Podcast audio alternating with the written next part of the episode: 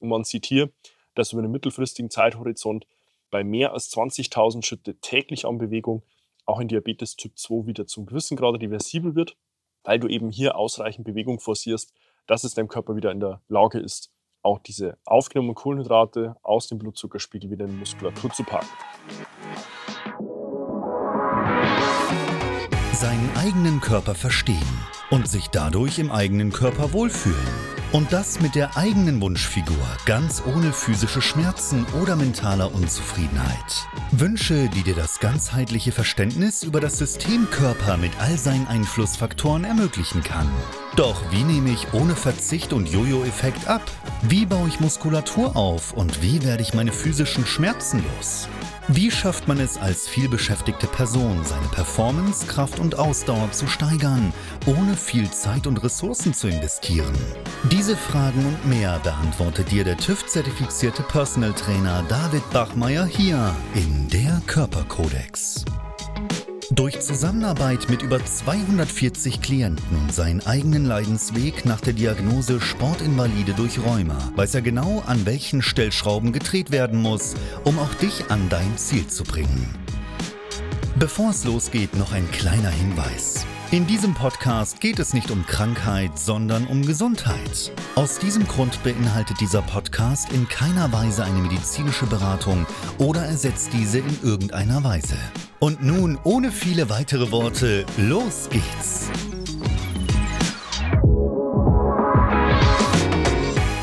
Heute sprechen wir über ein äußerst wichtiges Thema und zwar, wie du schaffen kannst, deinen Blutzucker zu senken.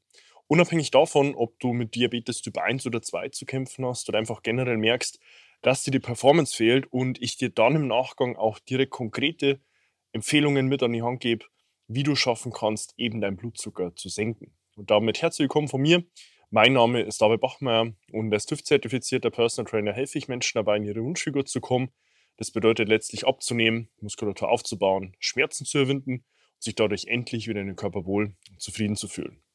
Nun, bevor ich im nächsten darauf eingehen will, was du konkret tun kannst, um deinen Blutzucker zu senken und zu regulieren, will ich dir ganz zu Beginn erstmal noch verdeutlichen, zum einen, wie Blutzucker gemessen wird, welche Normspiegel dort auch vorhanden sind und ganz wichtig, welche gesundheitliche Relevanz der Blutzuckerspiegel damit auch hat. Weil letztlich die Maßeinheit vom Blutzucker in Milligramm pro Deziliter Blut angegeben wird. Dabei sind normale Werte zwischen 70 und 100 anzutreffen. Nach einer Mahlzeit kann dieser Wert auch mal bei 180 bis 200 liegen. Aber langfristig sollte dieser Blutzuckerspiegel während des Tages möglichst ausgeglichen sein. Problem sind dabei vor allem starke Blutzuckerspitzen, weil diese Blutzuckerspitzen dann im Nachgang gepuffert werden über die körpereigene Insulinproduktion und es dann ganz häufig zu einem sehr starken Abfall des Blutzuckerwerts kommt. Bedeutet symptomatisch ähm, ja, gewisse Form von Unterzucker, zumindest von der Symptomatik her, was dann ein Energietief bedeutet, eine abgesunkene körperliche und kognitive Leistungsfähigkeit. Und genau deshalb ist dann rein auch hin zu Performance und Leistungsfähigkeit ein so ausgeglichener Blutzuckerspiegel auch extrem wichtig. Und an der Stelle, wenn du dich jetzt hier siehst und mit Diabetes Typ 1 oder 2 zu kämpfen hast, dann hast du entweder im Typ 1 das Szenario, dass dein Körper entweder kaum oder nicht ausreichend Insulin bildet, aufgrund einer genetischen Prädisposition, und du dabei Insulin zu jeder Mahlzeit dir auch verabreichst, in der Regel über den Pen heute, ja, wo du es dir direkt in die Blutlaufbahn gibst, oder aber in Diabetes Typ 2, wo du dir diesen Zustand erworben hast. Bei dem zweiten Typ ist es dann so, dass es deinem Körper langfristig nicht möglich war, über den Insulinausstoß den Blutzucker auch in den körpereigenen Kohlenhydratspeicherorten zu parken. Davon hast du zwei. Das ist einmal die Leber und die Muskulatur. Die Leber vor allem zur Aufrechterhaltung deines Blutzuckerspiegels bei Nahrungsabstinenz bedeutet, wenn du jetzt mal einen Zeitraum des Fasten hast, dass dir dort nicht dein Blutzuckerspiegel absackt und du in ein Unterzucker fällst, die Muskulatur vor allem für körperliche Leistungsfähigkeit. Problem bei Diabetes Typ 2 liegt häufig darin, dass einem entweder die Bewegung fehlt, ja, also dass diese Glykogenspeicher in der Muskulatur die ganze Zeit gefüllt sind und der Körper dann merkt, hey, wenn ich jetzt Insulin produziere, sobald mein Blutzuckerspiegel nach oben geht, hat es keine Effektivität mehr. Der Körper ist an sich ein sehr energiesparendes Wesen, was immer versucht, den Aufwand möglichst gering zu halten und irgendwann dann langfristig die Insulinproduktion immer weiter runterfährt oder sie komplett einstellt.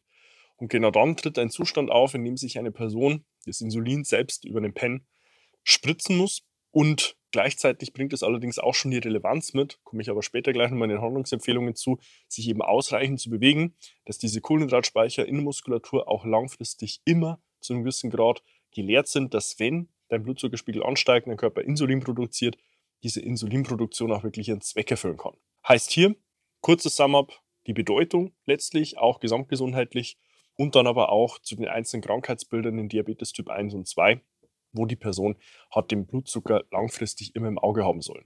Nun Punkt 1 im Rahmen der Handlungsempfehlungen, wie du schaffen kannst, den Blutzucker zu senken und möglichst konstant zu halten, ist die Ernährung.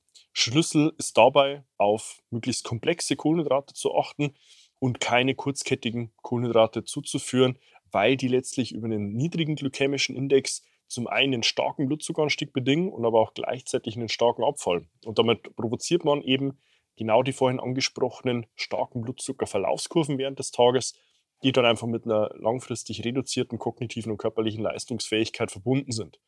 Heißt hier Schlagwort weniger an Zucker oder Fructose-Glucose-Sirup und mehr hin zu komplexen Kohlenhydraten aus beispielsweise Kartoffeln, aus Reis, aus ja, eher Vollkornprodukten, um hier den ersten Impuls mal ganz konkret auch während des Tages zu setzen. In der zweiten Instanz natürlich auch immer zu versuchen, Ballaststoffe mit in die Nahrung zu integrieren, weil Ballaststoffe eben die Eigenschaft besitzen, auch hier den Blutzuckerspiegel ins Positive zu bringen, heißt, den auch möglichst ausgeglichen zu halten. Wo findest du Ballaststoffe? Letztlich sind es unverdauliche Pflanzenbestandteile, die du in jeder Form von Obst, Gemüse, Kräutern, Wurzeln, Samen, Sprossen findest und die zu einem gewissen Anteil immer in der Nahrung enthalten sein sollten. Und letzter und dritter Punkt in dem Kontext der Ernährung, um diese Blutzuckerspitzen auch möglichst konstant auszuschließen und den Blutzuckerverlauf möglichst konstant zu halten, ist dann die Nahrungsaufnahme über die einzelnen Mahlzeiten und auch deren Portionsgröße. Weil natürlich, je stärker und je größer die Portionsgröße, desto stärker auch im Nachgang der Blutzuckeranstieg, desto stärker der Insulinausstoß und desto stärker später wiederum der Abfall. Heißt hier möglichst moderate Menge. Die gilt es in jedem Fall individuell auszutesten bei wie viel an Nahrungsaufnahmemenge dein Körper dir auch selbst das Signal und Zeichen gibt, hey, das ist ausreichend Energie und du später nicht mit einem starken Blutzuckerabfall zu kämpfen hast. Und dabei ist es wie bei allen Themen, es gilt hier erstmal bei dir wirklich zu sehen, was macht denn Sinn, bevor ich dir jetzt hier eine pauschale Empfehlung gebe. Für dich erstmal tatsächlich so die erste Direktive aus dem ersten Handlungsbaustein der Ernährung, da mal reinzuhören, wie viel an Nahrungsvolumen für dich auch wirklich sinnvoll verstoffwechselbar ist, bevor dann dir dein Körper suggeriert, hey, ich habe im Nachgang mit ähm, einem starken Blutzuckerabfall zu kämpfen und meine Leistung geht nach unten. Punkt Nummer zwei, den es ganz klar zu implementieren gilt, ist regelmäßige Bewegung. Ich hatte es ja eingangs schon beschrieben, Bewegung leert die Kohlenhydratspeicherniveaus in der Muskulatur und ermöglicht es damit deinem Körper die aufgenommenen Kohlenhydrate über die Produktion von Insulin auch in der Muskelzelle vor allem später dann auch zu speichern. Welche Form das ist, bleibt sehr stark dir überlassen. Wichtig ist dabei nur, dass du es tust, ja, dass du in Bewegung kommst, dass du Spaß dabei hast, weil nur wenn du Spaß und Freude dabei empfindest, wirst du später auch langfristig tun. Und dabei natürlich auch ganz wichtig, dass im Nachgang einer sportlichen Betätigung die Insulinsensitivität auch steigt. Bedeutet, dein Körper kann dort sicherlich auch mal größere Portionsgrößen an Nahrung sinnvoll verdauen und verstoffwechseln, weil er die Kohlenhydrate gleich geparkt bekommt. Wie als wenn du das jetzt mit einer komplett entspannten Situation vergleichst, wo du auf der Couch sitzt und dann die gleiche Portionsgröße und Nahrung Mahlzeit zu dir nimmst, wie als wenn du es nach dem Sport tust.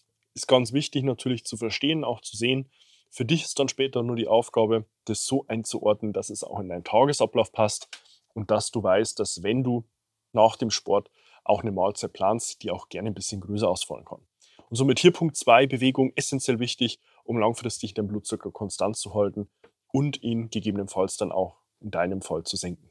Punkt Nummer 3 ist in dem Kontext der Blutzuckerregulation dann auch der Stress und dessen Bewältigung. Wichtig dabei, Stress ist an sich für den Körper immer verbunden mit einem Ausstoß von Cortisol, deinem Stresshormon, der wiederum ganz gezielt eine Kohlenhydratverstoffwechslung forciert. Bedeutet, dein Körper will vor allem aus Kohlenhydraten Energie gewinnen, weil dir in einer Kampf- oder Fluchtsituation in der Muskulatur in der ersten Instanz auch nur Kohlenhydrate als Energieträger dienen können.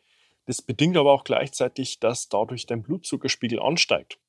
Und je häufiger und je längerfristiger das ein Thema ist, desto mehr ist es für dich auch gesundheitlich ein Problem. Wenn du in die Evolution zurückblickst, ist Stress nämlich immer sehr kurzweilig gewesen und war vom Ergebnis her sehr binär. Eins oder null, überleben oder sterben.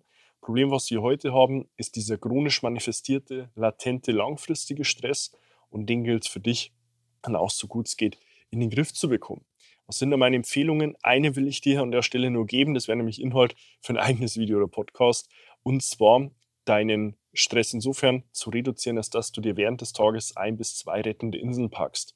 Ich dort mein Gegenüber ansehe, ist das häufig der größte Hebel, weil man sich diesen Zeitraum, den Freiraum auch nicht gibt zu sagen, ich lasse jetzt mal 15 bis 20 Minuten auch mal vergehen, tue dort wirklich Dinge, die mir selbst gut tun, sei es, dass ich ein Buch lese, einen Podcast höre, ein Video sehe, spazieren gehe, mich einfach wirklich nur mal hinlege, dösen die Augen schließe, weil solche Pausen dein subjektives Stressbefinden massiv reduzieren können. Und das ist mir hier ein ganz wichtiger Punkt, weil natürlich je länger und je langfristiger du so eine Situation im Leben hast, desto mehr kann es sich auch bei dir negativ auswirken. Insofern hier Punkt Nummer drei, Stress und dessen Bewältigung.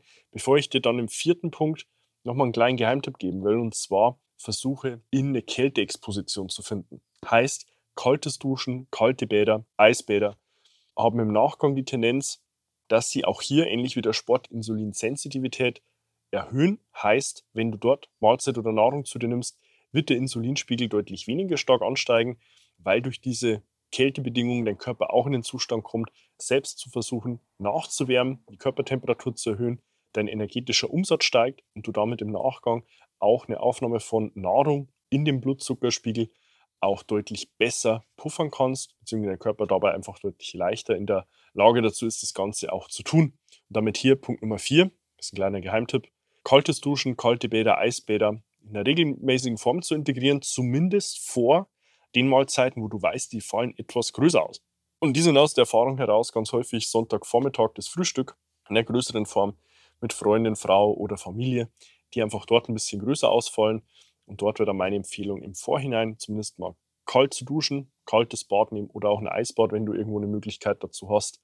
Das kann im Nachgang einen großen Unterschied machen. Ja, und dann zu guter Letzt, Punkt Nummer 5 sind letztlich Medikamente und auch ärztliche Empfehlungen, weil wenn du jetzt hier Diabetes Typ 1 und 2 bist, musst du es ohnehin. Aber wenn du auch merkst, dass du langfristig trotz und auch entgegen dieser Empfehlungen mit einem erhöhten Blutzuckerspiegel zu kämpfen hast, ist hier ärztlicher Rat gefragt. Ja, weil bevor du jetzt hier mit dem Thema ewig lang selbst herumdokterst, ist da ganz klar meine Empfehlung, lass das ärztlich abklären über auch eine Langzeit-Blutzuckeranalyse, damit man dort auch mal Tagesverlaufskurven sieht, damit man dort auch mal einordnen kann, sind es vielleicht nur einzelne Mahlzeiten, die das Ganze aus dem Gleichgewicht bringen bevor du dir mit einer punktuellen Einzeltestung am Tag dann versuchst, dir eigentlich dein Gesamtbild abzuleiten, weil das wird langfristig nicht funktionieren. Heißt hier meine Empfehlung, wenn du ein Thema hast, klär das ärztlich ab. Ja, sei dort einfach auf der sicheren Seite und dann gegebenenfalls auch eine medikamentöse Entscheidung zu treffen. Ganz wichtig dabei allerdings auch zu wissen, man weiß, Diabetes Typ 2 ist reversibel. Ja, also wenn du das Thema haben solltest, ist es kein Schicksal auf Lebenszeit.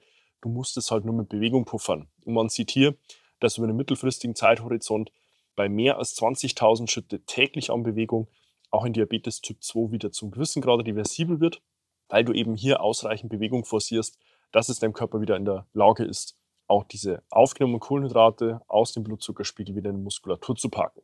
Damit hier Punkt 5, wenn du damit langfristig ein Problem hast, klär das ärztlich ab, bevor du dir selbst rumdokterst und hoffst, dir selbst damit weiterhelfen zu können.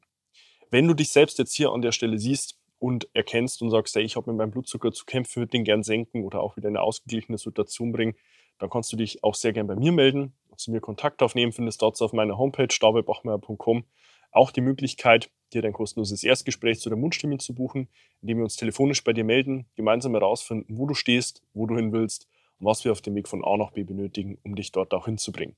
Abonniere auch sehr gerne meinen YouTube-Kanal, um im Fortlauf neue Inhalte auf dem Laufenden zu bleiben. Und tu gleiches auch gern mit meinem Podcast Der Körperkodex, den du auf allen gängigen Medien findest. Und investiert dort sehr gern 15 Sekunden deiner Zeit und gib mir eine 5-Sterne-Bewertung, wenn du sagst, hey, der Inhalt hat mir hier weitergeholfen, weil damit hilfst du letztlich auch anderen Menschen davon zu profitieren, weil der Algorithmus mehr Daten bekommt und den Inhalt auch mit mehr Menschen teilt. Wenn du irgendwo sagst, hey, ich würde gerne den David eine private Frage stellen, tu das sehr gerne auf Instagram, du findest mich dort auf, unter meinem Namen, schreib mir einfach eine private Nachricht und da finden wir gemeinsam heraus, ob und wie ich dir dort weiterhelfen kann.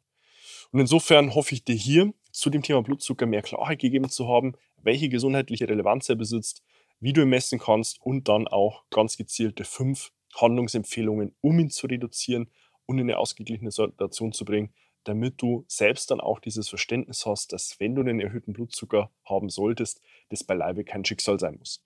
Und somit freue ich mich, dich auch schon in meinen nächsten Inhalten wieder begrüßen zu dürfen und wünsche dir bis dahin wie immer nur das Beste. Bis dahin, dein David. Wenn du jetzt wissen willst, wie du dich endlich wieder in deinem Körper wohlfühlst, dann geh jetzt auf davidbachmeier.com und buche dir dein kostenloses Erstgespräch. David Bachmeier und sein Team finden mit dir gemeinsam heraus, vor welchen Herausforderungen und Problemstellungen du stehst und erarbeiten mit dir gemeinsam eine Strategie, um deine Ziele zu erreichen. Buche dir jetzt dein kostenloses Erstgespräch auf davidbachmeier.com.